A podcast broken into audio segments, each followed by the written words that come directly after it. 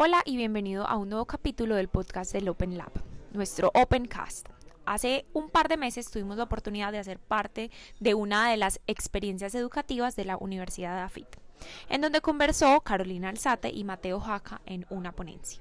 Hoy queremos compartir los aprendizajes de esta charla con ustedes y esperamos que los disfruten. Recuerden que nos pueden seguir en nuestras redes sociales como arroba el Open Lab y arroba el Open Space. Esperamos que lo disfruten.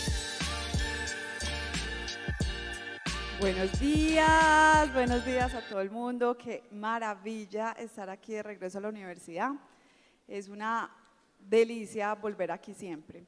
Eh, bueno, hoy tengo el honor de tener esta conversación que me encanta porque pues nosotros nos conocemos hace ya unos años, hemos hablado siempre como detrás de, pero nunca enfrente de, de nadie y yo creo que la vida nos junta hoy para algo muy bonito.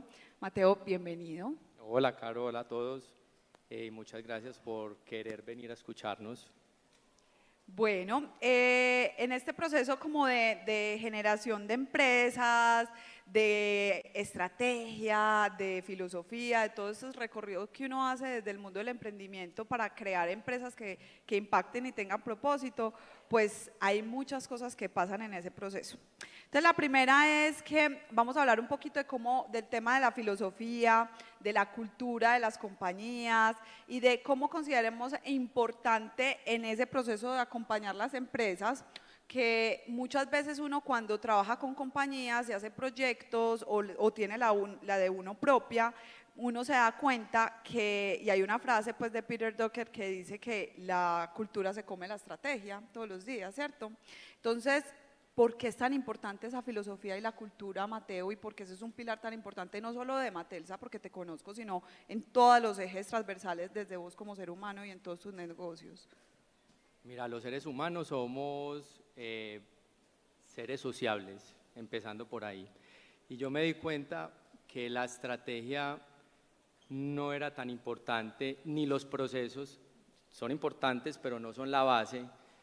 Cuando, como soy economista, pues y mi formación eh, era esa, pues como ordenar, organizar.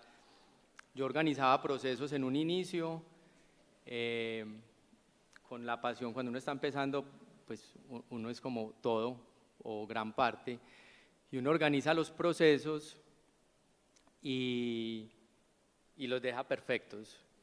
Si llega una persona que no está en sintonía con ese proceso, en ocho días vuelve, perdón, mierda, pues el procesito que uno con devoción en dos años lo hizo.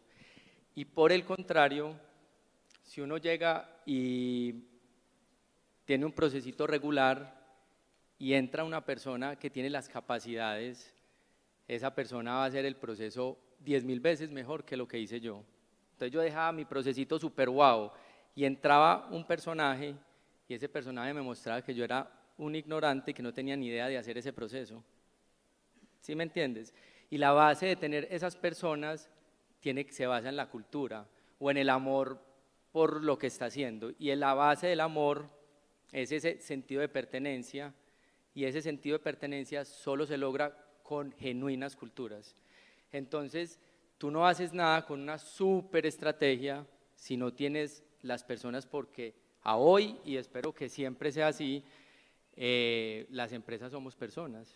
Entonces, pues la base es la cultura, igual que una, una microsociedad. Estoy súper de acuerdo. Imagínate, te voy a contar un dato. Hace, pues como vos y yo trabajamos también tanto en el ser humano, en nosotros como seres humanos para evolucionar, porque uno con el tiempo en el emprendimiento comete muchos errores. Y a, a medida que evolucionaba aprendiendo, hace unos meses le hice la carta astral al Open Lab y entonces le saqué la energía de cuál es la energía de este lugar y después le saqué a cada persona que pertenece al equipo y ya entendí cómo fluyen, cómo los procesos y la energía y quiénes son para qué procesos y eso me re, reacomodé todo el organigrama con eso y el resultado ha sido impresionante porque cada uno puede brillar más. Entonces trajiste una cosa muy bonita a la mesa y es que esas personas pueden poner más pero en el lugar adecuado. No es tu proceso, es esa cultura creciendo evolutivamente que crece las compañías. Cuando uno arranca, uno, uno arranca haciendo como lo protocolario de un negocio pero cuando uno ya está mucho más avanzado se da cuenta que esa cultura cuando ya vive empieza a crecer sola. ¿Cuáles son como esos rituales, apalancamientos, filosofías, advertientes que has ingresado en esos negocios que han traído resultados en el tuyo? Mira, lo primero, como más lo fundamental ahí es que las personas estemos como en una frecuencia, ¿cierto? Es como uno a nadie le puede decir que crezca o que, porque, o sea, la gente busca, los que quieren buscar. Nosotros llamamos a esas personas como de cerebro blandito, es decir, personas que se están preguntando todo el tiempo. Eso es como el primer, si hay un paso, el primer paso es como cuando tú escoges tus amigos y realmente pues eso es una empresa, si es bacana, eso es como tu comunidad, se vuelve tu comunidad. Entonces, tener claro la importancia de las personas que van a trabajar ahí. No es que pensemos lo mismo, porque si no, no pasa nada, pero al menos que estemos como en la misma frecuencia o en la misma vibración. Eh, ¿Qué rituales desde la infraestructura está diseñado para que los momentos de socialización sean muchos? Y desde los procesos de la estructuración de la empresa está dado para que no sea jerárquico, para que la voz de todos tenga exactamente el mismo peso. Es decir, por lo general en las empresas eh, ocurre pues un, un, error y es como el, el, más jefe, el de más rango, es el que, el que tiene más razón, porque pues, en una empresa el tema es resolver problemas todo el tiempo. O sea, en una empresa está resolviendo problemas 24/7. Eh, entonces, quitar eso de la cultura es importante. Como vení, las ideas surgen sin rango, ¿cierto? Y los rituales es, tenemos, tenemos un departamento que se llama rituales. O sea, tenemos un grupo que se llama ADN, que ese grupo de ADN tiene un grupo de rituales, las redes sociales las, las están ahí metidas, eh, los eventos que hacemos al interior, como toda la imagen nosotros nos damos mucho cariñito al interior, pues el restaurante es bacano, etcétera. Me consta. Y sabes que, pues tú ya has ido al espacio mío, al Open en Manila, y, de cierta manera el proceso que ha hecho Matelsa ha inspirado cosas en lo mío, obviamente con el ADN de nosotros, que cuando yo ya empiezo a ingresar esto al, al, equipo, como meditar, no solo los ejercicios de creatividad que hacemos por el modelo de negocio en el que yo estoy, sino también cómo impulso a que mis equipos crezcan. Cada empresa encuentra su ADN, cada empresa tiene su molécula, pero hay una cosa que es transversal a todas las compañías y me lo dicen mucho los clientes y lo vivo cuando trabajo con clientes. Yo diseño eh, modelos de negocio, marcas, eh, oportunidades y mis proyectos son muy locos como inventar una nueva bebida de Colombia una bebida eh, de ancestral colombiana, por ejemplo. Entonces toca viajar por todo Colombia buscando cosas muy, muy particulares todas, o de salud. Y una cosa que uno se encuentra mucho es que en la innovación hay una barrera muy grande y es que el ego de cada persona a veces pone una barrera y hay muchos tipos de ego. Según el Enneagrama hay nueve, ¿cierto? Pero cómo yo dentro de una compañía, que eso sí es transversal a cualquier compañía, cómo trabajo el ego dentro de esos procesos en la cultura. Claro, a veces no, siempre. O sea, el ego es el que corta, es el que corta la creatividad. Mejor dicho, el ego lo que hace es cortar la confianza. Y si no hay confianza, no hay creatividad porque no hay lazos que te hacen cooperar. Entonces, diga, eso lo leí hace mucho tiempo, es un dato como medio ahí, como, pero lo leí en, en Harvard Business Review y era que habían hecho un estudio de las decisiones de los gerentes, cuánto están influenciados por el ego. Y como para darle una definición del ego, porque Freud decía una cosa, yo, mi definición de, de lo que entiendo del ego es como el imaginario que la gente tiene o que nosotros tenemos de nosotros versus lo que nosotros somos en realidad. O sea, ese imaginario restado lo que uno es, entonces cuando uno está defendiendo eso que uno se imagina que es, que muchas veces no es, mejor dicho, la mayoría de las veces hay que ir como en un camino muy espiritual para ir disolviendo eso, pone una barrera para la creatividad, porque las ideas en una mesa de trabajo se vuelven a defender mi idea, pero no porque estoy defendiendo la mejor idea, sino porque estoy defendiendo mi ego. Es mi jefe que va a pensar si yo no, qué, va a pensar el otro. O sea, toda esa película social de inseguridades que nos han metido, eh, desde, la, desde la educación de los padres, de la, desde los colegios, de los malos métodos eh, de formación y ahora la cagadita pues de las redes sociales, de cómo afecta el autoestima y cómo afecta la atención, cómo afecta... Entonces, todo eso son como eh, precursores de tener un ego más grande. Yo sigo un autor que es como un, guía para mi espiritual, se llama Byung-Chul. Él es un filósofo contemporáneo, eh, tiene un libro que también me parece genial, se llama, mm, se llama La pérdida de los rituales, no, algo así, como la, sí, la pérdida de los rituales, creo.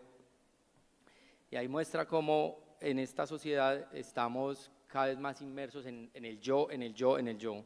Y eso para cooperar es el enemigo. Para cooperar uno no tiene que estar tomándose las cosas personal, pues como que si a uno le tumban la idea es que chimba, que encontraste una idea mejor que la mía. Eso no es tan fácil de incorporar en una cultura. Eso no es tan fácil de incorporar y tiene que ser desde el ADN. ¿Cuál es el punto, Caro? Que la vida que vivimos ahora es tan compleja. O sea, cuando nosotros empezamos hace 17 años o 16, era mucho más sencillo. O sea, no habían redes sociales tan conectadas, la inteligencia artificial no es tan, ahora es Big Data, análisis. El jefe de bodega de los insumos tiene que saber programación más o menos, o tener idea más o el, pues tiene que tener como idea porque ellos programan sus, sus, pues ellos hacen su software pues para que los insumos tengan su proceso.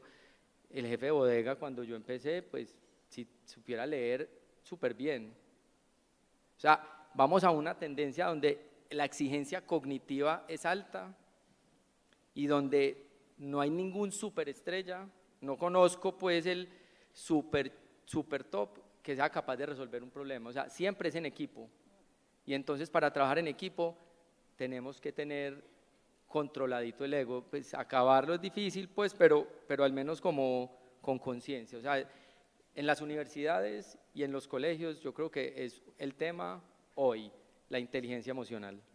Ese debería ser el tema, la inteligencia emocional. Totalmente, o sea, si yo estuviera ahí sentada y fuera estudiante y tuviera la oportunidad, lo primero que hubiera hecho es aprender primero inteligencia emocional, a conocerme como ser humano, a conocer mi ego. En el caso mío, yo he hecho eh, eh, más trabajo, desde, empecé con el enneagrama, hice dos talleres seguidos de enneagrama y primero le trabajé a un número de mi ego, y yo decía, pues esto está muy fácil. Y era que yo no era eso porque mi ego era tan alto que no aceptaba el que realmente era.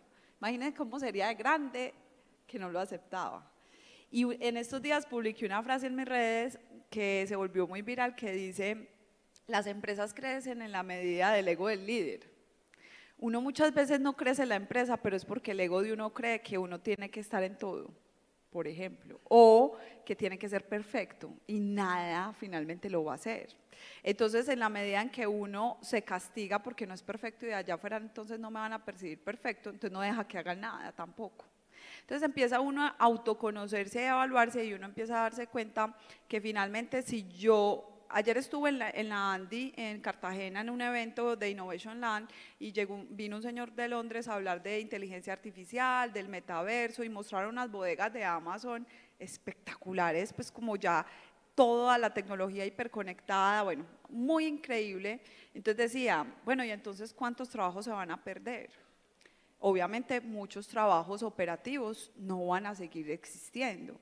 Pero entonces empezamos a hablar en el mundo de las superhabilidades, que es un concepto que antes no se hablaba.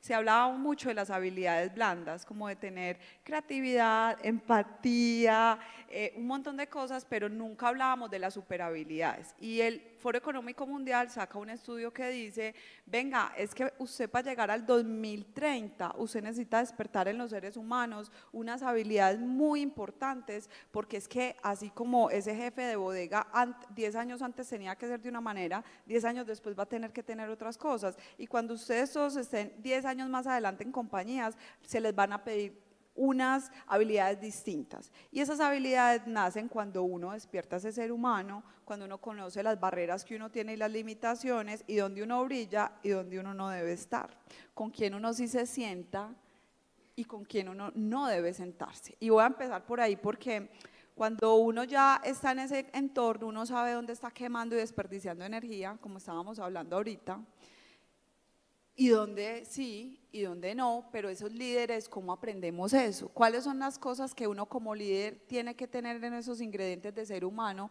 para saber dónde sí brilla, dónde no, dónde sí expongo, cómo evolucionó esto, esto todavía me cuesta, para los que apenas están empezando ese camino? Caro, mira, mmm, como que es una ruta. Al principio uno tiene que brillar mucho, porque es el centro y es el eje y es el que crea la energía, si es de empezar algo. Eh, pero luego la tarea es hacer que los otros brillen.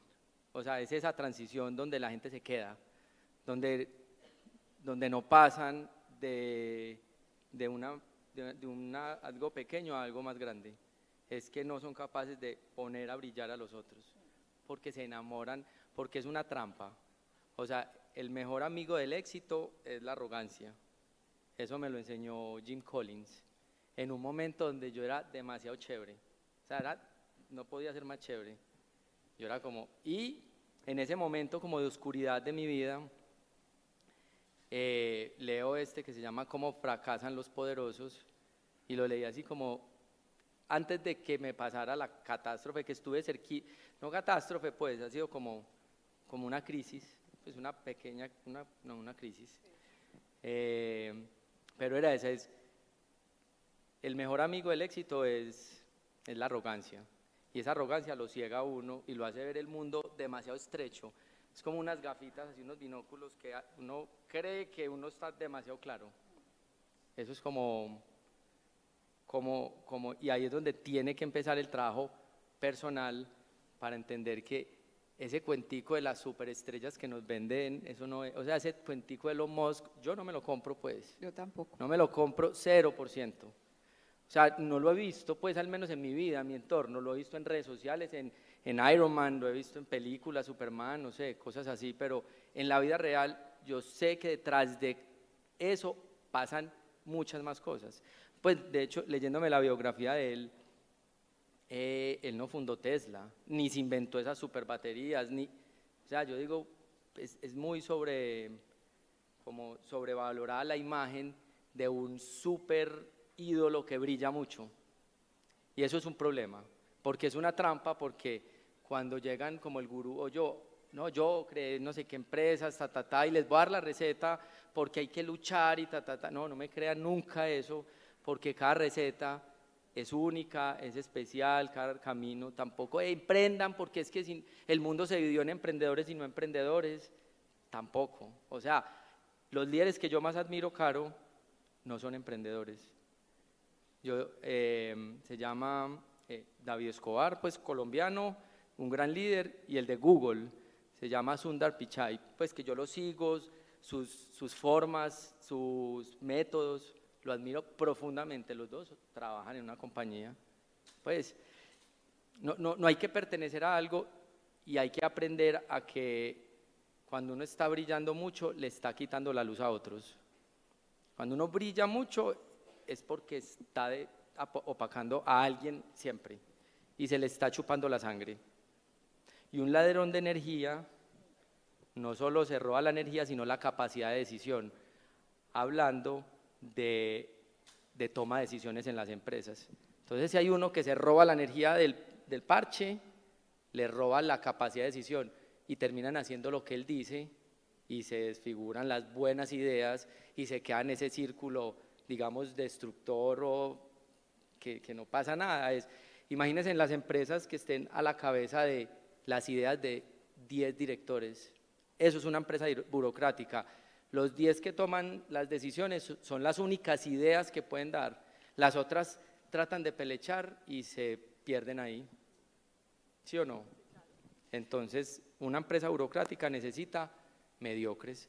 Entonces, ahí es donde empieza, porque es que trabajar con gente inteligente requiere que vos te bajes y que todos estemos, mejor dicho, no que nos bajemos, sino que nos, nos liberemos en nivel intelectual y energético. Y eso requiere un trabajo espiritual. Y eso es lo que hemos venido haciendo en Matelsa desde que nos dimos cuenta de eso. ¿Cómo? Con la necesidad de ver que, pues desde el sufrimiento, que es el que lo, despierta a uno, el sufrimiento entendido como cosas que, que lo mueven, que lo, que lo mueven profundamente, o que el mercado no responde. ¿Cómo es? Estamos, eh, como les decía ahora, la cosa es compleja. Pues ahora el mercado es de, es de todos los sistemas, son complejos. Ya no es como, antes estábamos en la época del que estudiaba mercadeo, la rompía. Era bonito, hablaba bonito y sale para pintura. Eso no, estamos en la época de los nerds. Ahora es a lo profundo.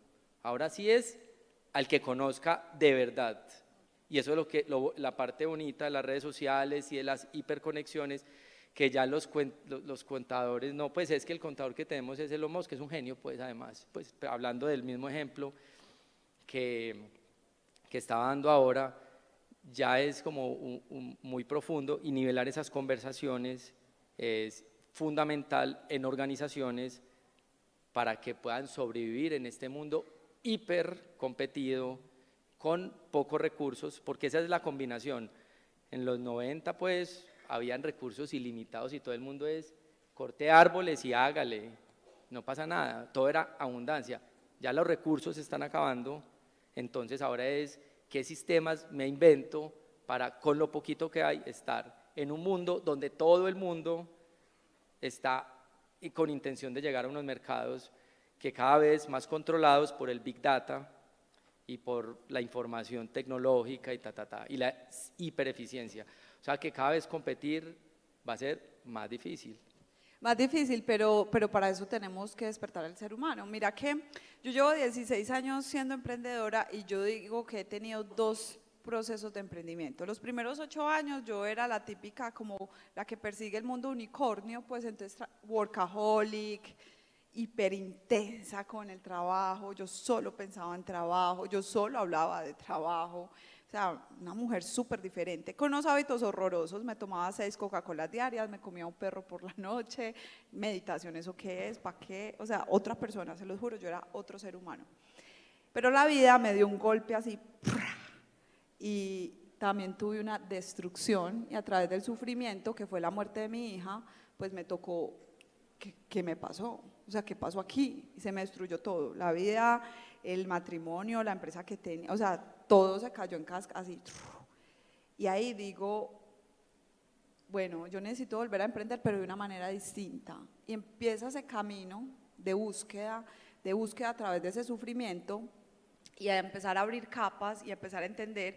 Y cuando ya me conozco como ser humano y encuentro cuál es mi ego, dónde, cómo puedo inspirar a que los demás brillen más, cómo hago para que empecé a ver un montón de otras cosas que yo no tenía antes. Dije, ¿cómo ingreso esto al mundo de los negocios? ¿Cómo llevo esto a los negocios? ¿Cómo lo llevo desde los rituales, desde los hábitos, desde lo que yo soy, desde la energía? ¿Qué clientes atraigo? Porque si yo atraigo a este cliente es para algo, ¿cierto? Si yo atraigo esta conversación es por algo estoy aquí sentada. Y empiezo a darme cuenta cómo mi propósito, no, no existía antes de eso, empieza a existir y me empiezo a dar cuenta que el mundo de los unicornios y el mundo de estas compañías de crecimiento acelerado es una burbuja con una capa muy delgada. Ayer me contaron de una compañía muy grande, muy grande, un unicornio en Latinoamérica, donde todo el mundo toma pastillas para poder rendir y nadie duerme tres, cuatro horas, duermen cuatro horas porque el volumen de trabajo les manda el mail los sábados, los domingos y todo el mundo sufre de ansiedad. Conozco un amigo fotógrafo de un cantante muy famoso que tuvo que renunciarle porque no podía con la ansiedad que estaba sintiendo en ese mundo. Y empezamos a decir, venga, usted quiere escalonar la vida de los negocios, ¿para qué? Para tener otro carro, otra camiseta, otra no sé qué por mil, digamos que tiene 42 carros, pero cuando uno ya se sienta en la casa por la noche y uno no puede dormir, y uno tiene pesadillas, y uno tiene ansiedad, y uno no se halla, ahí el mundo de los negocios ya no tiene, no, no tiene sentido. Y ustedes que están jóvenes, ustedes pueden empezar con más propósito, más sentido, para que no tengan que aprovechen estas construcciones y construyan una cosa con propósito y con, con, futuro, con sostenibilidad, que ya voy para allá. Y es que la sostenibilidad no es solo cuidar el medio ambiente, es cuidar las personas, las comunidades, y eso impacta de una en la, en la economía. Si usted hace brillar al otro, ese otro brilla y su economía se expande porque la abundancia está abierta para todo el mundo. La compuerta de la abundancia es abierta a todo el mundo. Entonces, cuando vos empezás ese proceso, empieza a, a, darse uno cuenta como, porque esto no lo pensábamos antes? Porque el mundo nos tiene que hacer incendios y llamados de atención para darnos cuenta que hemos construido malos negocios, que hemos hecho negocios para competir con el ego del otro, para salir y decir yo soy el, más grande o el que tiene más rondas de inversión, pero ¿dónde están los seres humanos que trabajan en esa compañía? Porque si esos seres humanos se deconstruyen con esas drogas, pues eso no es sostenible. Entonces empecemos a hablar de qué es sostenibilidad de tu ámbito y cómo eso se ve manifestado en las acciones. Es muy difícil que uno tenga el 100%. Y eso es un concepto desde el que quiero arrancar. Ningún negocio cumple el 300% el tema de la sostenibilidad, pero sí uno tiene un despertar para darse cuenta que hay que hacer pasos para construir un mejor mundo. ¿Cómo lo abordas vos? Mira, eh, Nikola Tesla decía, para entender lo profundo del mundo hay que hablarlo en temas de vibraciones, energía y frecuencia. Entonces te, lo, te voy a separar eso como en dos pedacitos. Uno, en el negocio de ropa, el tema de sostenibilidad es imposible. O sea, eso es un greenwash. O sea, como Matelsa sostenible, es, Matelsa hace todo lo posible por ser sostenible. Incluso a veces no ser tan práctico como no entregar bolsas y la gente está encartada con la ropa en los centros comerciales, yo los veo ahí con cuatro camisetas en la mano, eso no es tan chévere, pero como al extremo de eso y en los procesos productivos. Entonces, para eso tenemos que hacer otra cosa. Y lo que encontramos, la única herramienta hoy con la tecnología que hoy tenemos, eh, aunque hay, hay luz porque están empezando a reciclar telas, muy bacano, telas de algodón, no, poliéster una mierda, pues, perdón. O sea, ponerse poliéster es un error y, y estamos tratando de sacarlo al máximo. Mm, hace 16 años empezamos a comprar en el bosque seco tropical fincas ganaderas y a regenerarlas. Entonces, para tener una compensación de la huella de carbono.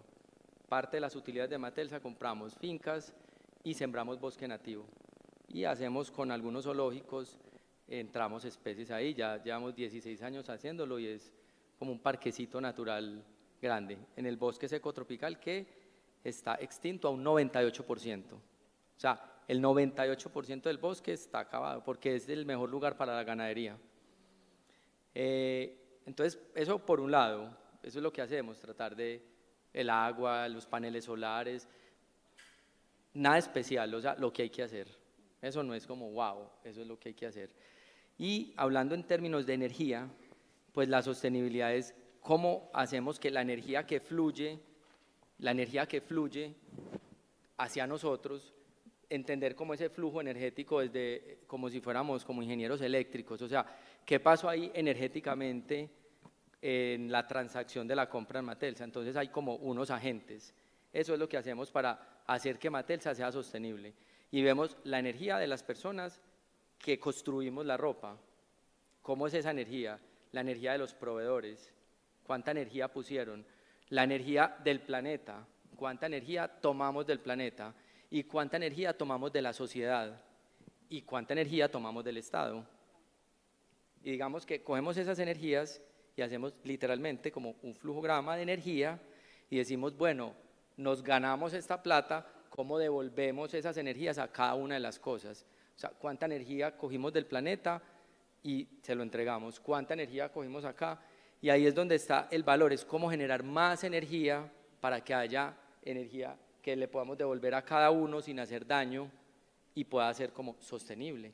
Es creación, ¿cierto? Es que la energía esté fluyendo. Porque si nosotros somos, si, si los inversionistas están con miedo, y se quedan con la plata amarrada. Eso es una, una forma como, como no genera, eso no es sostenibilidad. Es no como la energía no fluye, porque se la guardaron en un banco en Suiza, porque va a ganar no sé quién y qué miedo y me voy para Miami, eso, eso no es dejar que la energía fluya y eso es parte como del miedo del mundo que estamos viviendo, pero que claramente ya vemos que vamos saliendo de ahí, pues con sufrimiento, pues, pero ahí, ahí vamos pues como para adelante. Entonces, eso hacemos. Entonces, en lo social, ¿en qué apostamos? Eh, apostamos en crear un barrio en Medellín en asociación con Confama y con la Universidad Bolivariana y creamos el Distrito Creativo de Medellín, que es en el barrio Perpetuo Socorro. Ve, aquí está la líder. Y es un barrio que queremos que sea un barrio sostenible, ultra sostenible, o sea, radical. Acuérdense en que radical es sinónimo de coherente. La palabra te gusta. Esa palabra me gusta. Entonces, un barrio coherente, de ultra sostenibilidad, un barrio de sostenibilidad. Entonces, en eso estamos como eh, devolviéndole a, lo social, a lo social estamos en la educación, que es como mi labor ahora, eh, al medio ambiente, apostándole mucho a la reserva, mucho, mucho, mucho, y a los impuestos somos de las empresas más felices de pagar impuestos. No estamos en ningún comité de que nos bajen impuestos, ni hay muchos impuestos. Nos parece que, que está bien, pues pagamos porque pues, nos funciona, pues, ¿cierto? Entonces, eh, no hacemos como lobby político porque hay que pagar menos impuestos o ahí estamos como en el flow y hacemos como entregándole, a, nos entregamos a nosotros lo que nos corresponde y a los proveedores lo que le corresponde. Esa es la manera de sostenibilidad. Resumen ejecutivo es como cuidar, es cuidar. El ejercicio de sostenibilidad es un ejercicio de cuidar. Cuando, bueno, hay, hay, años de experiencia haciendo estrategia, yo quiero como, como que nos metamos en el mundo de la estrategia, porque la estrategia a veces, digamos que en mi caso, a mí me compran pues, eh, servicios para diseñar estrategias. Pero las estrategias son intangibles, son como algo invisible que no se ve, pero la gente empieza a recibir como de esa compañía que algo está haciendo diferente. Y ahora hablamos mucho de estrategia, pues ser innovadores en la estrategia, que era un concepto que antiguamente ni siquiera se juntaba la palabra innovación, ni siquiera creatividad con estrategia, porque eran como mundos aislados. Ahora empiezan a ser un mundo muy cercano y yo a eso le pegaría la coherencia, porque es que no es solamente hacer estrategia para que el negocio gane más, sino cómo cuido, cómo soy coherente con lo que estoy empezando a pensar, que seguramente de 16 años atrás cuando empezaste no era lo que uno pensaba, o sea, obviamente uno arranca el año uno pensando una cosa, al año 16 ya evoluciona y piensa otra, y la estrategia va cambiando en coherencia con ser distinto, con ser innovador y con ser coherente. Porque, perdón. Dale. Porque el objetivo es todos queremos lo mismo, Caro, sino que no sabemos cómo. Todos queremos, una cosa es vivir bien. Y como a nosotros nos enseñaron que vivir bien era tener plata, pero entonces cuando uno tiene plata se da cuenta que eso está lejos de vivir bien. Y escúchenlo de todo el mundo que ha hecho la reflexión, no de todo el mundo, pero de todos los que han hecho la reflexión, dicen, ese no es el camino. O sea, no es como, entonces, claro, para nosotros es fuimos un éxito, ustedes están más pequeños, pues, pero Matelsa empezó eh, como comprábamos lotes de ropa en Perú y los vendíamos acá súper baratos y comprábamos colecciones en Centroamérica y las vendíamos acá, o sea, comercializábamos ropa. Y eso era un éxito porque nos inventamos como un negocio. Acá no conocían Armani, Abercrombie, Hollister, no sé qué. Y nosotros compramos todos esos saldos y los vendíamos acá muy baratos. Entonces era un éxito y era un éxito fácil. O sea, pues es que imagínense uno ir, comprar, vender y una bomba. Pues más fácil imposible, pues. Entonces, eh, se me fue la onda, ¿qué? Estamos hablando de. No, no, pero espérate. Me espérate. No, no, pero espérate que yo quiero hacer, abrir acá una cápsula. Porque dijiste una cosa muy bacana y es que mira que todos los emprendedores y los empresarios persiguen un crecimiento. En estos días, ¿cierto? Ese, ese crecimiento. ¿Qué es vivir bien finalmente? Exacto, ya, ya, ya, ya. esa era la. Entonces, uno empieza a vivir bien y empieza a sentir que vivir bien es ir a conocer Nueva York. Pues en mi caso es ir a Nueva York, no, era a ir a Berlín, ir a yo no sé dónde o tener eh, el carro no sé qué, o pues como unos imaginarios muy simples, porque claro, pues en, en mi vida pues no había esa reflexión, como qué es vivir bien, pero yo me doy cuenta cuando entra, entra a trabajar a Matelsa que cualquier persona que entra tiene ese propósito de vivir mejor, están dejando el trabajo para tratar de vivir mejor. Como lo entiendan, uno vivir mejor es comprar la casa, el carro, la cosa, otros vivir mejor es tener tiempo para los hijos, otros, pero el factor común aquí es vivir bien. O sea, nadie está queriendo hacer como daño de nada. Entonces, digamos, los libros y los sabios de, de la historia de la humanidad nos han ido mostrando como el camino de qué es vivir bien. Y nosotros leemos bastante del estoicismo, mucho filosófico. No somos de la carta astral, pero no la cancelamos, todo bien. Pero... Se la va a dar de cumpleaños. Qué miedo. De pronto me gusta. No, pero es que es en positivo, no es predictiva, es, es muy distinto. Ah, bueno, después me contaste ahí ese cuento. Pero entonces, al encontrar y al tratar de, de tener la búsqueda de vivir bien, uno empieza a crear cosas que de verdad generen calidad de vida. Y eso es un camino, o sea, si yo quiero vivir bien, es un camino. Y lo primero para vivir bien se llama rigurosidad. Y eso lo dicen desde el budista, taoísta, o sea, la rigurosidad es muy importante. Vivir bien es lejano a la dopamina, que es como la hormona del placer de corto plazo, la hormona, Instagram. la pereza, la no sé qué, no, es rigurosidad. Ese es el camino para vivir bien. Entonces, ahí nosotros, esa es la definición de Pero Matelsa. espérate, bajemos un poquito más eso que lo dejaste muy arriba y, de pronto no se entiende más fácil para que todo el mundo se vaya con la idea. ¿Qué es rigurosidad en el día a día, en la vida de uno?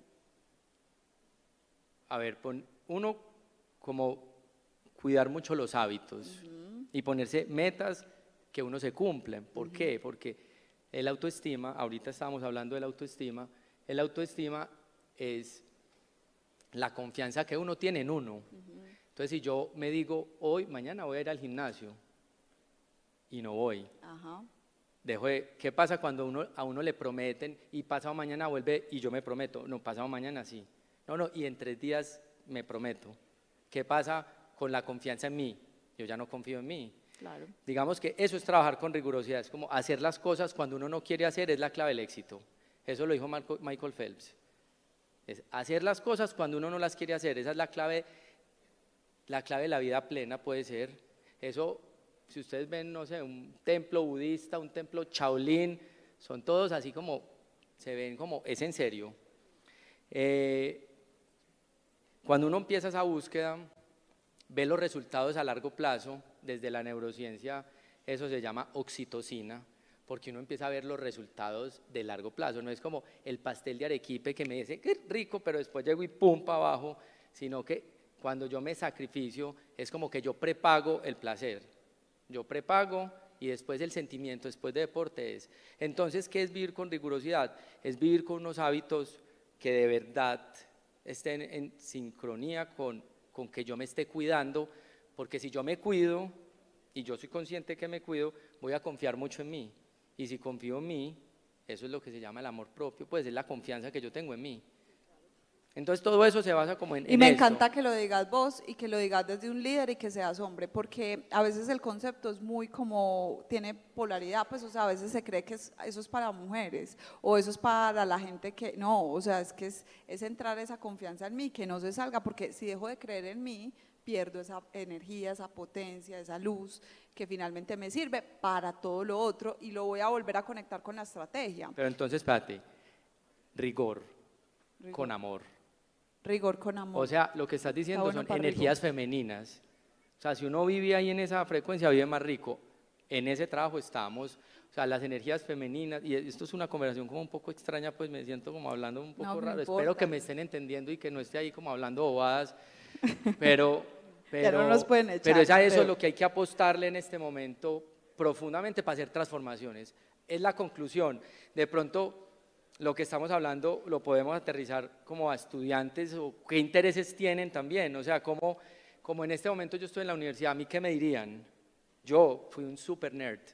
al principio arranqué un super vago, aprendí a leer yo creo que en la universidad, porque estudié en 11 colegios, nunca no, me hallaba, no me hallaba, mi mamá no me hallaba y yo, pues, o sea, me sacaban, yo me, me sacaban. Todos los años de mi vida estuve en un colegio diferente, entonces estuve como, como, como que no que pertenecí. En la universidad me volví obsesivo por aprender, como que ya estaba mamado de no hacer nada 11 años y me volví un super nerd. Una cosa importante, hablando de la rigurosidad, es el momento de la universidad, al menos en mi experiencia, es de los momentos más importantes que yo he tenido. Es un momento de que a uno lo iluminen personas que le acortan el camino mucho. O sea, si uno de verdad tiene como la actitud de venir aquí como, hey, vení que estoy aprendiendo y no que estoy poniendo el chulo a un diploma que la verdad no les va a servir. Pues es un, eso es como, y, no van a contratar pues, ya por diplomas. yo no digo no, no servir no, es, no, es una, no va a servir tanto como servía antes. Ahora, lo importante es que de verdad sean, porque acuérdense que la época de la apariencia, la época hacia afuera, el show, ya eso está, ya ahora sí es la época de la profundidad. Entonces, pueden tener el título que sea, que les va a ayudar, que les va a ayudar porque al menos el que, el que los va a contratar o la gente con la que va a estar ustedes saben cuál es el mindset. A, este le gusta gestión humana, a este le gusta diseño gráfico, pero nosotros, pero nosotros eh, en Matelsa buscamos es de verdad, lo que buscamos se llaman virtudes y esas virtudes se construyen es desde lo profundo y desde, si vos tenés esa virtud, esa rigurosidad de querer aprender, uno aprende cualquier herramienta en cualquier momento, o sea, en YouTube. Yo hice mi casa a través de YouTube. O sea, la casa donde yo vivo la construí 100% con YouTube. O sea, desde vaciar la losa, tirarle la malla, 5 centímetros, la cosita, las vigas, las columnas. Pues no yo con mis manos solo, pero sí fui como el estructural, el ingeniero, el arquitecto, el tititi. Pues es una casita muy pequeña, pues muy, muy que la pude haber hecho yo. Pero, pero eso es, ese es el punto, el punto es como ese aproximación al querer, pero ¿qué es ese motivante? Ese motivante es que el mundo hoy necesita más que nunca que la gente resuelva problemas, porque estamos a la borde de una catástrofe ambiental que es como no existe, no existe, no pasa nada, eh, y la gente continúa como en la misma, como en la misma dinámica la gente continúa como si nada, es como no venía, o sea, de verdad aquí tenemos que trabajar en parar este tema ambiental porque va a ser serio, o sea, aquí en Medellín nos acostumbramos a vivir con humo y pues yo no vivo en Medellín, pero cuando llego digo, puta, o sea, es que huele a humo, pues cuando uno vive afuera se siente el humo, eso no puede ser normal, eso hay que, necesitamos mentes, muchos, solucionar esos problemas. Y eso se, y eso se se, soluciona desde lo profundo, desde lo íntimo, desde, desde yo que quiero. Si mi propósito es la camioneta de 4.500 centímetros cúbicos, estoy al otro, al otro lado. Si mi propósito es venir a solucionar, empiezo a pensar diferente. Es otro mindset. Es que, y, lo bonito de esta reflexión, y, y, qué rico que se la lleven hoy. Yo un día estuve ahí sentada hace muchos años y alguien me, me, dijo, usted puede diseñar todo lo que usted quiera. Y cuando yo he diseñado sistemas de construcción, pues edificios con tecnología, servicios, cosas de banca, productos, Club Colombia, la botella, un montón de cosas. Y yo hoy digo, yo, yo diseñé todas las botellas plásticas de Postobón, de lo cual me arrepiento un montón y por eso dejé ese mundo. Y yo les decía demasiado, venga, yo quiero darle la vuelta y no, no me escucharon entonces me salí de ese mundo porque un día me di cuenta y virar las carreras. Entonces ustedes están en el inicio, ustedes son los diseñadores de todo lo que quieran. Ustedes pueden ser todo lo que quieran como seres humanos porque tienen la disponibilidad de la información. Y se lo estamos diciendo nosotros. Y eso suena como motivador, vamos adelante, pero así es. Va, para adelante. pero lo que sí quiero dejar es esa chispa de, ustedes pueden ser lo que quieran ser, pero lo primero es activar desde adentro que quieren lograr ser, cuál es el propósito que los conecta, qué quieren ir a cambiar. Y obsesiónense, que inversionistas hay, fondeos hay, empresas que están buscando esa solución también hay, hay muchas cosas que el mundo necesita en ese momento, pero si solamente hacemos carrera por el dinero, nos vamos a olvidar de lo que es realmente importante, que es la fuente, porque nosotros venimos de la naturaleza y volveremos a la naturaleza.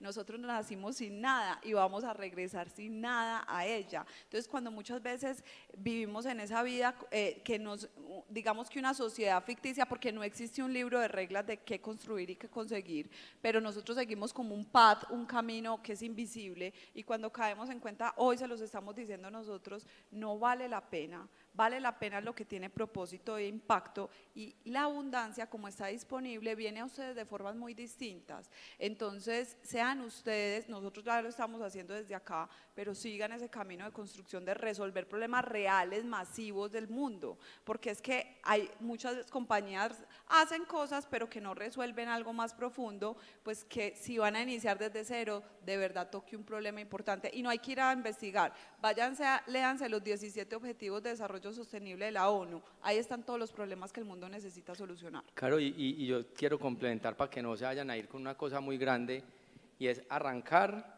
por lo que la vida le presenta a uno al frente. Esa es lo que he hecho, ni un gran estratega, ni súper inteligente, ni... No, más bien es como lo que va apareciendo al frente, eso es lo que, la tarea, listo, tin. Y después aparece la otra, tin. O sea, creerle a ese, al menos a mí me funcionó, como creerle a eso que le va apareciendo a uno al frente. Y si uno fluye con eso, es, es la intención con la que uno resuelve eso. Donde uno pone la intención, esa energía se expande. Entonces hay que poner una intención, el foco de la atención para que eso crezca. Intención, esa palabra es muy maravillosa. Y yo quiero que, pues, que a mí me encanta, pues, o sea, que a mí me invitaron a dar esta, pues, esta conversación y yo no, como no tengo una charla, pero a mí me encantaría escuchar preguntas eh, de la gente, pues si alguien tiene alguna inquietud o algo, no sé. Listo, arrancamos. Ahí nos van a ayudar. Acá ya están alzando la mano, atrás también arriba, por aquí adelante. comenzamos por acá adelante para poder. Y ella ya también. Bueno, hola, buenos días. Hola. ¿Cómo van? Eh, a los dos, si eh, les dieran una empresa, una empresa así muy tradicional, una empresa de esas de antes, y con todo lo que estamos acá hablando y todo lo que resumieron, y le dicen, es que necesitamos cambiar esa empresa, ¿por dónde arrancarían? ¿Qué le dirían? Así cortico, que no se estrese el dueño de la empresa y digo, hijo de madre, que es todo eso, no. Yo, yo. ¿Por dónde arranca? Vale, pues. Que me emociona esa pregunta. Yo empezaría por la infraestructura. Los gringos tienen un dicho bacano que aplican algunas cosas, es fake it until you become it. O sea, primero parezca una empresa conectada. Yo empezaría por ahí, porque es la más fácil, porque son cosas y las cosas es, si la intención del gerente es quitar los cubículos, sentar a todo el mundo en la misma silla, porque es que si yo soy el gerente y tengo baño y todo mi equipo son 20 y tienen un baño para compartir todos y mi oficina es de 40 40 metros cuadrados. Eso además de mañana es injusto. Y además esa injusticia, la justicia es, el contra, es como la base del contrato social. Entonces es como a través de la infraestructura restablecer el contrato social. Y el contrato social es que todos somos iguales. Pues, o sea, es como una desigualdad justa. Eso es una empresa. Es mantener el equilibrio de la desigualdad justa desde la arquitectura, eso es lo primero. Y lo segundo, para no alargarme mucho y porque hay 3, 4, 5 y 10, es empezar con los rituales. Los rituales, o sea, hacer rituales, o sea, ponerlos a meditar, ponerlos a jugar, no sé qué, eh, o, ponernos pues a empezar a hacer conexiones profundas. Ese sería mi paso 2.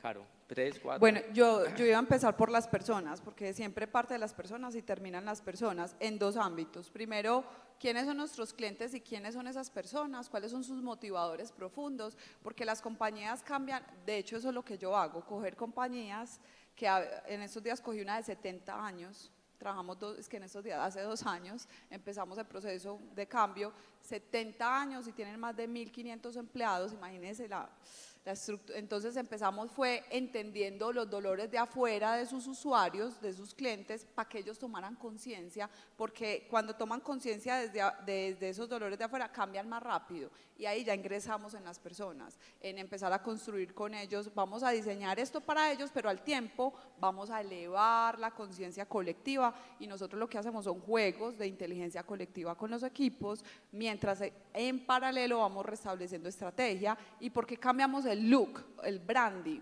porque el branding es ese imaginarium de cómo nos queremos ver y nos queremos sentir y eso implica estructura, redes, todo, pero porque cuando yo cambio adentro, cambia lo de afuera también. Entonces, digamos que esa es como la forma en que, que lo haría desde mi punto de vista. ahí, si el gerente sigue en un baño gigante, la misma ah, mierda. Bueno, le o sea, le pueden, cambiar la, le pueden cambiar la imagen, le puede, o sea, ahí es de verdad que vea, esto va a ser diferente. Lo, voy a ensayar. vamos a hacer, vamos, venga, ¿sí me entendés? Porque es algo profundo, es, acordate que renunciar, eh, que renuncia, ¿quién para que haya una transformación, alguien tiene que renunciar porque está en desbalance. Nunca lo había pensado, yo lo he hecho en mi oficina porque allá no hay espacios cerrados para nadie, todos tenemos el mismo puesto, la misma silla, pero no lo había pensado para mis clientes. Ah, claro. bueno eso. O sea, mejor dicho, si de verdad hay voluntad de transformación, Ah, pueden hacer todos los workshops, pueden hacer todo, pero se tiene que ver, porque acuérdate que la mayoría de las personas no entienden lo que no pueden ver. Hay que verlo, como que, ay, fue pucha, esta es otra empresa, mi silla es diferente, o sea, si es una transformación profunda y no es de plata, simplemente es quitar drywall, el mismo escritorio, poner y botar pues el escritorio de cuero con la silla hasta acá, pues mañé, todo eso ya e, es de como de establecerlo. Listo. Muy bien. Bueno, perdón, ¿quién da la palabra? Allá ya está con el micrófono. Hola. ¿Les parece si damos otras tres preguntitas como porque estamos eh, un poquito corridos de tiempo? Eh, entonces levanten la mano y si quieren ustedes escojan tres personas al azar. Ella fue la primera que alzó la mano. Ah, muy poquito tiempo. Hola, en primer lugar agradecerles por todo lo que nos compartieron hoy, en verdad brutal, me quedo con muchísimas cosas. Tengo eh, una pregunta directamente para Mateo, porque Matelsa es una marca que he venido como estudiando y, y viendo cuál es esa comunicación que quieren tener y eso que quieren lograr. Nosotros tres tenemos una empresa de alimentos que opera en los centros comerciales, y de alguna forma cuando buscamos inspiración, por ejemplo, para lo que queríamos comunicar en redes y que queríamos que la gente llegara a nuestro perfil no por lo que vendíamos, sino por lo que les queríamos decir, veíamos muchísimo a Matelsa como una fuente de inspiración. Y hubo algo que en Matelsa que yo nunca he podido entender y ahora que te tengo al frente digo, bueno, qué oportunidad tan maravillosa para preguntar, y es las ubicaciones de Matelsa, ¿qué? O sea, porque yo llego al tesoro y bajo al sótano y hay una puerta negra donde en ningún lado dice Matelsa, donde no hay un logo reflectivo gigante que diga Matelsa para que la gente vaya y compre, sino que es como lo tienes que buscar y está escondido y es negro, o sea, ¿por qué? Bueno, lo, digamos que desde el inicio eso se fue dando un poco así. Eh, y como las estrategias, como les decía, algo es que a uno le presentan al frente, no fue como voy a hacer una estrategia y soy súper estratega, sino que nosotros empezamos haciendo mayoristas en Cali de ropa. Entonces era mi apartamentico y yo vendía ahí y la gente empezó a conocer el apartamentico y eso empezó a haber filas y después puse acá en Laureles otra tienda o pusimos y, y empezó a haber filas y la casita funcionaba perfecto. Y después me pillé que había como una cosita ahí del, del, y no era necesario. Y después entendí que yo era muy eficiente eh, o éramos muy eficientes porque no teníamos que pagar unos arriendos gigantes y no nos teníamos que meter en la película del visual y el maniquí y la exhibición y, y además nos ahorrábamos impuestos en avisos y tableros, que es un porcentaje de las ventas. Yo decía, ve, qué interesante. Y uno de los errores que hace la gente piensa que cuando empiezan a crecer se tienen que volver más sofisticados. O sea, como que arranqué mi casita así y ya vendí mucho y lo primero que va a hacer es una tienda en el tesoro en primer piso porque ya como que subí de escalón y se desfiguran y pierden como lo que los hizo ellos. Digamos que nosotros hoy conservamos lo que nos nació, o sea, somos una empresa pequeña de mil personas, o sea, somos una microempresa de mil personas, pero conservamos como esos principios y conservamos ese de las tiendas, también es por tener metros cuadrados baratos, porque no necesitamos, porque antes los centros comerciales nos necesitan porque nosotros llevamos la gente. Eh, ahora estamos en el Santa Fe, porque es más fácil acceso por bicicleta, le apostamos es a la sostenibilidad. Si no llegan transporte público, si no llega fácil, no vamos a estar ahí, le vamos a apostar es en Medellín donde sea eh, eh, como movilidad sostenible. Pero es eso, es, nacimos así y como tratamos de ver con claridad que eso era lo que nos hacía, lo conservamos. Ya no somos un chuzo feo, pues como era antes, que lo hacíamos con intención, de hecho, lo poníamos bien feito para que generara como más cosita. Eh, ya, ya lo hacemos más bonito, pero no le apostamos tampoco a la compra emocional. Queremos que la gente compre conscientemente. De hecho, en el punto de pago dice, si no, piensa bien antes de lo que estás comprando y en redes sociales tratamos de que la gente no compre emocionado y no le mezclamos este pantalón con esta camisa para que se lleve esta cosita y esta cosita y en el punto de pago estas 10 cositas que cuando llegan a la casa se gastaron la plata que no necesitaban y tienen un bajonazo emocional. Es queremos que pase todo lo contrario, la venta o la, la venta sea demasiado clara como, como un closet, o sea, ustedes entran a Matelsa y es hasta frío, es como concreto, como ta ta ta ta ta, se demoran el 98% de la gente que entra a Matelsa compra y se demoran entre 10 y 20 minutos. Es así, pam, pam. Entonces compran y llegan a la casa y es más wow. O sea, la experiencia no es solo en el punto de venta, que eso es un error que yo creo que los mercadólogos tienen, es que se piensan la experiencia como en el punto de venta y se les olvida que las emociones continúan y terminan en la casa malucos, como, puta, yo compré, eh, como, ay, madre, yo compré esto y, yo no necesitaba esto o esto es feo en realidad, o sea, no me gusta. No sé a cuántos les ha pasado, pues, que uno se emociona comprando y la caga. En, en, eso pensamos y mucho, y tratamos de conservar esa imagen. Entonces, siempre estamos en locales donde sea fácil llegar, apostándole a la movilidad, y donde pues no necesitamos el flujo porque los clientes de nosotros llegan ahí, nos buscan y es mucho más barato logísticamente y todo. Yo voy a añadir una cosa y eso pasa con los negocios orgánicos cuando no copian la competencia. Por ejemplo, una práctica mía es no mirar la competencia, porque usted todo el rato está diseñando es para resolver realmente con sus capacidades y para su cliente y para lo que usted respira en su filosofía. Pero cuando usted todo el rato está mirando qué hacen los otros, usted termina copiando incluso malas prácticas sin saber. Para eso requiere uno tener mucha claridad mental y para tener esa claridad mental uno tiene que comer muy bien, dormir muy bien, hacer deportes. Si uno está en guayabao, uno termina montando la tienda súper guau, embarrándola. Por eso le apostamos como a tratar de estar como, como viendo, el, haciendo ejercicios para ver con claridad las cosas. Eh, ¿Quién más? Listo, por allá. ¿Quién? No sé. Allá es como una banda, están todos alzando la Listo, hágale pues.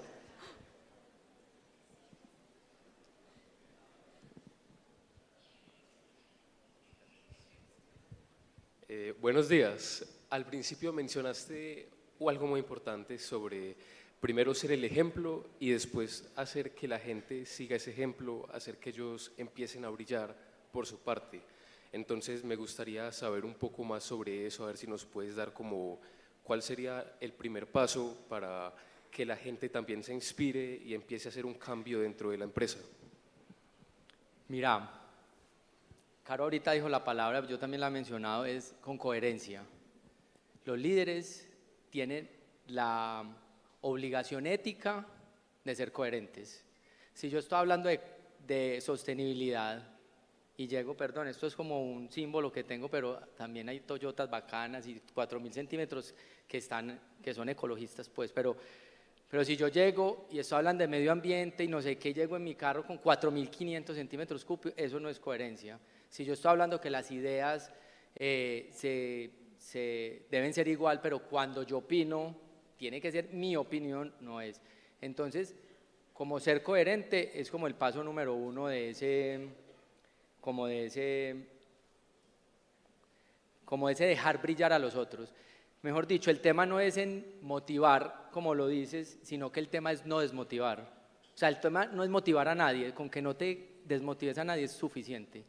Entonces, y dejando eso es con autoconocimiento, Por eso el trabajo aquí espiritual es fundamental, porque si uno está perdido, imagínense en que el ego es como unas gafas o manejar un carro polarizado o ponerse unas gafas negras, negras, negras, que uno ve ahí como medio, medio. Entonces ahí por eso es el trabajo de autoconciencia, yo realmente sí soy lo que pienso que soy, ta, ta, ta, ta, ta, ta. Entonces ese es el ejercicio, el ejercicio es de autoconciencia. Sí, te contesté, bacano. Más, ¿puedo? ¿Podemos? Sí, otra pregunta. Eh, quiero hacer por eso una aclaración. Hay personas que están inscritas en un taller. Si esas personas desean ir al taller, pueden ir, pero acá vamos a continuar con el espacio de preguntas porque está como muy emocionante. Entonces, levanten la mano la persona que quiera preguntar. ¿Cuál? ¿Cuál es el hijo?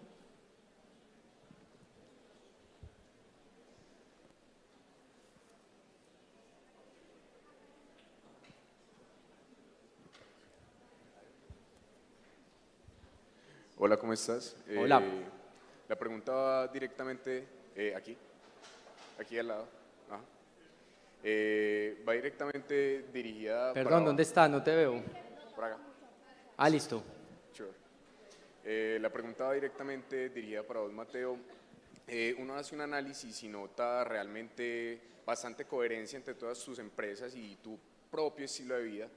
entonces, mi pregunta era, ¿cómo ha sido esa dificultad de instaurar como toda esa cultura tuya en las empresas y, pues que además es supremamente acorde a la estrategia? Qué chimba pregunta. No es la cultura mía, o sea, no son mis ideas. Yo soy hijo de esas ideas. O sea, yo también soy resultado de lo que ahí hemos ido aprendiendo. Yo era un chirrete de otra, pues yo era otra película muy diferente. O sea, yo fui consecuencia de lo que ahí íbamos aprendiendo. Entonces no es como que yo llegué y digo, hey, vamos, digamos que lo que aporté, eh, claro, hice un aporte importante porque pues las voces son importantes en una compañía, ¿cierto?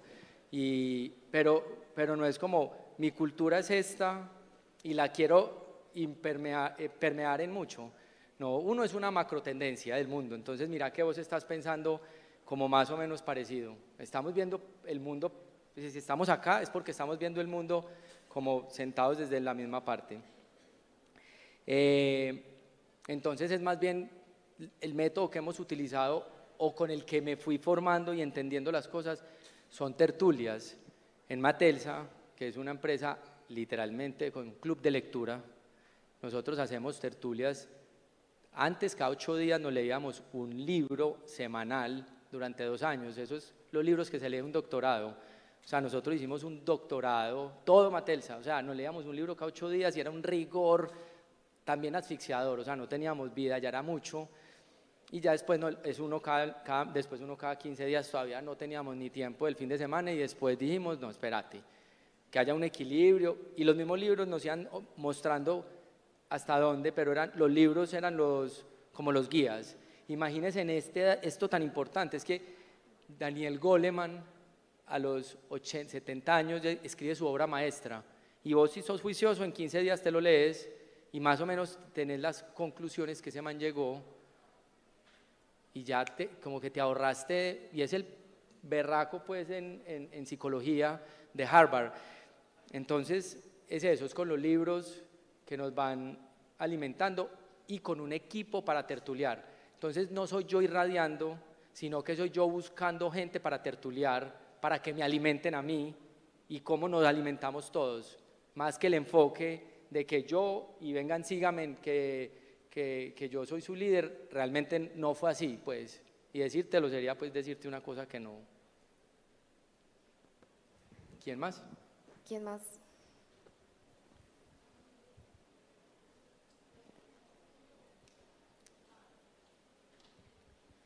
Hola, buenos días, muchas gracias.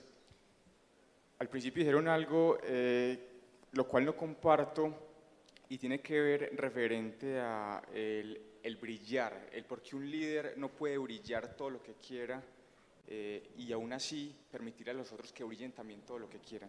Eh, me preguntaba si me pudieran argumentar un poquito más esa parte. Gracias. Bacano. Mira, el ejercicio en física. Si vos pones un elemento que brilla mucho, no ves los ejercicios, los, lo que brillan alrededor. ¿Sí, ¿Sí, o no? O sea, pone un bombillo que brilla mucho y atrás vas a ver que los otros no brillan.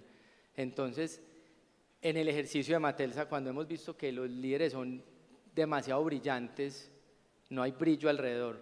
Pero si todos brillamos a la misma, a la misma sintonía, que esa es la idea, que yo creo que es como una forma de entender, si todos estamos brillando mucho, entonces ahí hay un equilibrio de brillo, todos los brillos se van a ver.